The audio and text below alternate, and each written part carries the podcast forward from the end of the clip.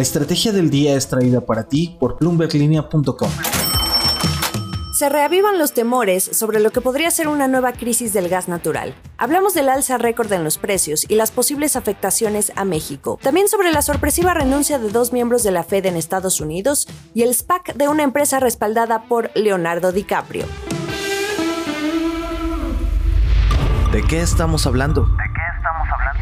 Se acerca el invierno y regresan las preocupaciones sobre lo que pudiera generar una menor oferta de suministro de gas natural, es decir, que se presente una escasez de este combustible utilizado para la calefacción y la generación de energía, Febrero ya quedó muy atrás, pero seguramente recordarán aquella tormenta polar en Texas, un estado que no estaba preparado para tan bajas temperaturas y que hizo que toda su infraestructura dedicada a abastecer de energía se congelara.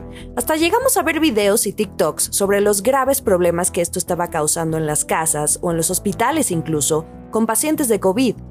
Pero también este mismo frío dificultó el suministro de gas natural a México, que vio un desabasto sin precedentes porque este país importa desde Estados Unidos el 70% del gas natural que consume. Esta crisis provocó apagones para 4.6 millones de usuarios en más de la mitad del país.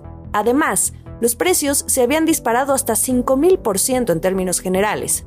¿Por qué recordamos este suceso de principios de año? Porque ayer los precios del gas natural subieron a un nuevo máximo de 7 años en Estados Unidos. Se vuelven a prender las alarmas y ahora porque las tormentas y los huracanes en las últimas semanas han impedido que la producción del gas esté al 100%, por lo que crece la percepción de que la escasez sea una realidad y por eso los operadores de gas en el mercado se están protegiendo con contratos de futuros para obtener un precio fijo en caso de que aumenten los precios para cuando llegue el invierno.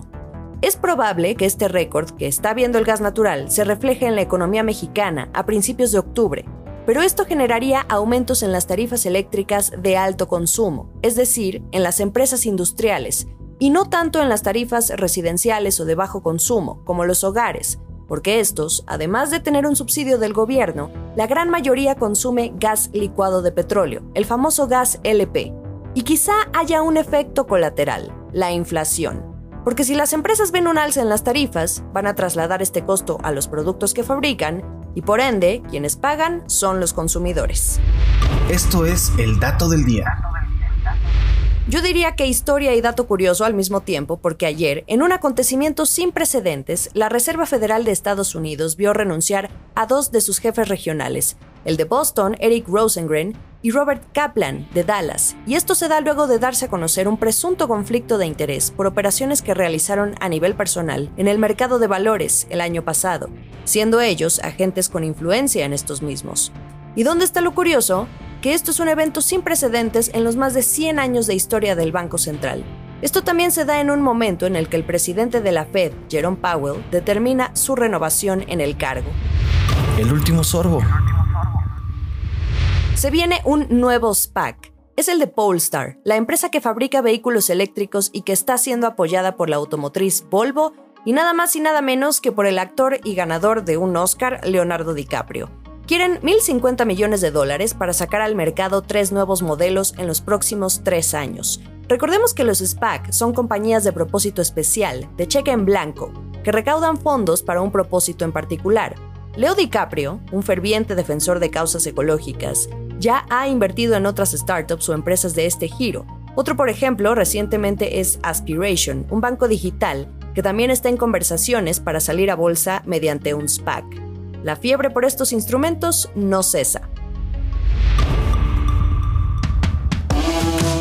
Acompáñenme a seguir la información el resto del día en bloomberglinea.com y sigamos la conversación a través de todas nuestras redes sociales. Muy buen martes. Esta fue la estrategia del día, escrito y narrado por Jimena Tolama, producido por Arturo Luna y Daniel Hernández. Que tengas un día muy productivo.